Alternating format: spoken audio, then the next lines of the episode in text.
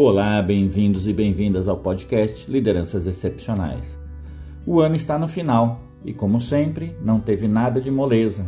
Anos difíceis são anos de aprendizado intenso. Nesses dois últimos anos lidamos com a pandemia, em outros anos com crises econômicas. Sempre tivemos e continuaremos a ter anos bons que se alternam com outros mais tensos. Neste momento, o que está na pauta das lideranças? Um certo cansaço, já típico desse período, se abate sobre todos. Uma pausa para as festas de fim de ano, um tempinho para descansar e logo tudo começa com esperança renovada. Até aqui, nada de novo, porém o que tenho observado é preocupante. Lideranças terminando o ano com muita culpa, um estado constante de preocupação, certos receios sobre como lidar com as coisas que já estão difíceis e com as que ainda virão. Um olhar, às vezes um pouco pessimista, sobre a utopia de sermos melhores, esta frase não é minha, preciso dar o crédito a uma liderança com quem estive há poucos dias, pois reflete perfeitamente o momento atual. Sim, estamos exaustos, as pessoas cheias de dúvidas, imersas numa realidade onde tiveram que abraçar novos projetos, novas atividades, novas formas de trabalho.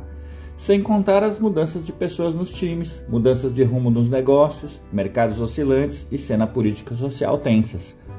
Como saímos disto? A primeira parte é, individualmente, para parar, refletir se em seu papel de liderança conseguiu aprender coisas novas, se teve novas ideias, se mesmo na dureza conseguiu obter resultados, se as mudanças te levaram para patamares melhores no time e na vida. Fiz esta reflexão com mais de 30 líderes somente esta semana e sabe quais foram as respostas? Todos tiveram muito aprendizado, muita coisa foi feita, a dedicação foi sem precedentes e há sim muito a ser celebrado. Pode ser que nem todos tenham chegado ao melhor resultado desejado, mas é inegável que o caminho foi solidamente pavimentado. Lideranças excepcionais sabem que celebrar pequenas vitórias, ciclos de aprendizado e descobertas são fundamentais para estimular o seu crescimento e o das pessoas ao seu redor. Descubra que não é só de cobranças que vivem os negócios, nem só de resultados a 100%, e que as pessoas, e isso inclui você, precisam de energia e alegria para serem aplicadas, além do devido reconhecimento de que o caminho está certo, que em cada passo houve evolução e aprendizado. Já faz uns cinco anos que venho prestando atenção nas queixas acerca de líderes e dos próprios times que perderam a capacidade de celebrar, desde pequenas coisas até grandes conquistas. Três anos atrás, um time sugeriu para o líder celebrações mensais de aniversário com um bolo para a turma. Sabe o que ele disse? Isso não faz parte de como temos que entregar nossos resultados. Este exemplo é real e, claro, muito radical. De alguma forma está na mente da liderança que comemorações tira a seriedade com que devemos entregar os resultados. Infelizmente, ele acredita que se comemorar um passo, então piorou. Ninguém mais vai precisar prestar atenção na grande meta que ainda não foi batida. Ops, grande erro a não ser cometido pela liderança.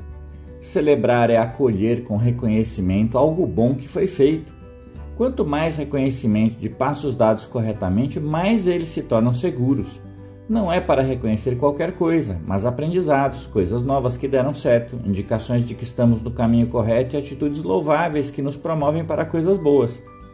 Feedbacks positivos contam, assim como eventos onde podemos expor atitudes reconhecidamente boas ou ainda coisas que aprendemos. Todos esses são estímulos ao crescimento.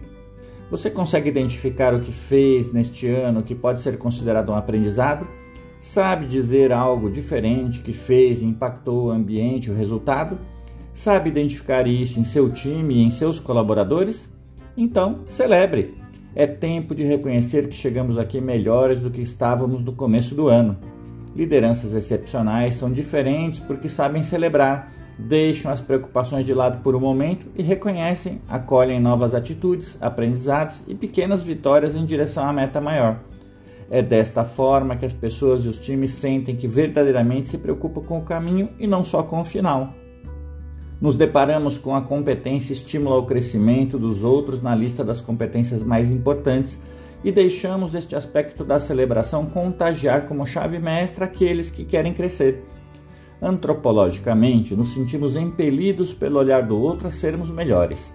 Este instinto de plateia, descrito por Alfredo Soeiro, é articulador de nossas ações.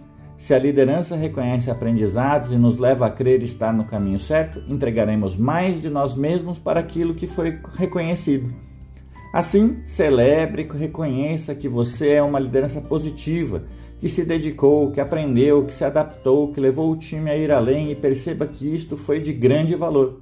Está bem, pode não ter chegado exatamente onde queria, ou chegou e ainda quer mais, não tem problema.